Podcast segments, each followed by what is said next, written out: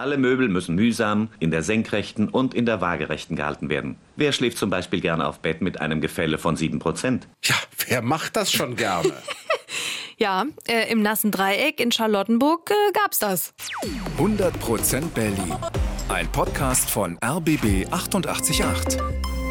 Gemeinsam mit zum Glück Berliner von Lotto Berlin. Heute geht es bei uns um einen der kuriosesten Orte der Stadt, das nasse Dreieck. So heißt wirklich ein Gebiet in Berlin und zwar liegt das Ganze in der Nähe vom Schloss Charlottenburg. Das Dreieck wird aus drei Straßen gebildet: der Hebbel, der Fritsche und der Zillestraße. Und in diesem nassen Dreieck spielten sich wahre Dramen ab. Motto Fusch am Bau. Im SFB-Fernsehen klang das an einem Weihnachtsfeste so. Am Heiligen Abend fiel den Mietern einer im vierten Stockwerk gelegenen Wohnung die Decke auf den Gabentisch. Schöne Bescherung. Nur die Kinder hatten Spaß an den schiefen Fußböden. Idealer Fußboden für Rennen mit kleinen Automodellen. Aber was war da los in diesem nassen Dreieck? Um diese Frage zu beantworten, müssen wir ganz weit zurückgehen, so 15.000 Jahre ungefähr. Bis zur Eiszeit, denn in dieser Zeit entstehen diverse Gräben in unserer Gegend, zum Beispiel der Lietzenseegraben. Und der ist so ungefähr 1,2 Kilometer lang und 150 Meter breit und verläuft unter Charlottenburg. Wir kennen ja heute den Lietzensee. Der hat auch mit dem Graben zu tun. Aber dieser Graben geht noch weiter, bis hin zur Spree. Nach der Eiszeit ist dieser Lietzenseegraben ein Sumpf. Gebaut wird auf diesem wabbeligen Untergrund natürlich nichts. Dann vergehen viele, viele Jahre und wir springen weiter ins 17. Jahrhundert zu König Friedrich I. Einem König mit einem Hobby. Er ist nämlich begeisterter Angler und deswegen möchte er einen eigenen großen Karpfenteich haben. Gesagt, getan. Ganz in der Nähe vom Schloss Charlottenburg wird der Teich angelegt. Im Jahr 1711 ist er fertig und dann angelt der König da fröhlich seine Karpfen raus. Seine Nachfolger finden den Teich allerdings nicht mehr ganz so spannend. Der See versandet immer mehr und wird dann im Jahr 1856 endgültig zugeschüttet. Die Gegend ist dann erstmal eine Wiese. Aber dann das Jahr 1900. Bauboom in Berlin.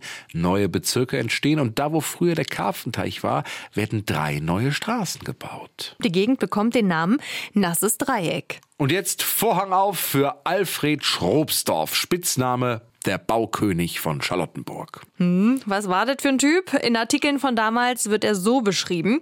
Despotischer Mann mit dem grimmigen Gesicht eines Löwen. Ja, und dieser sympathische Immobilienhai kauft jetzt ein paar Grundstücke und zwar im nassen Dreieck. Der Oberbürgermeister, der schreibt ihm zwar noch einen Brief, denken Sie dran, da war früher ein Teich und der Lietzenseegraben, der läuft ja da auch lang.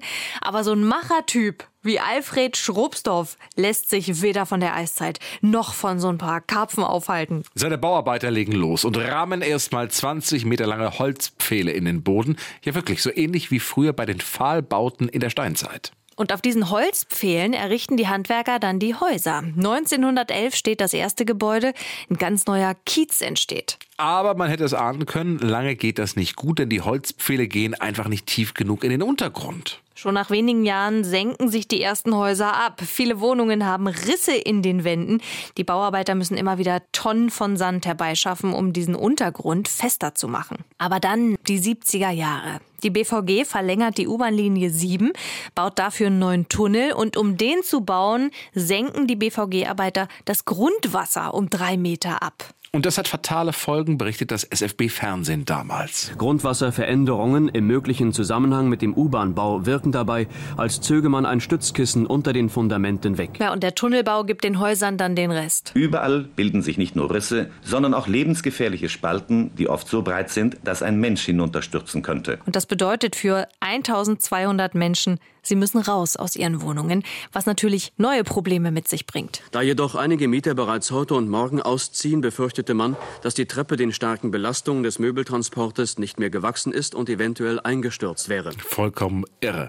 Immerhin bekommen alle Bewohner vom Bezirk und Senat eine neue Wohnung. Im April 1972 sind dann alle Mieter raus. Die Abbruchfirma rückt an und macht 28 Häuser platt. Insgesamt kostet die Aktion den Senat 11 Millionen Mark. Und dann ist es Geschichte. Das Wohngebiet Nasses Dreieck. Übrig bleibt eine Brache. So, wie sieht's da heute aus im Jahr 2023? Heute ist dort ein großer Sportplatz, außerdem ein schicker Spielplatz.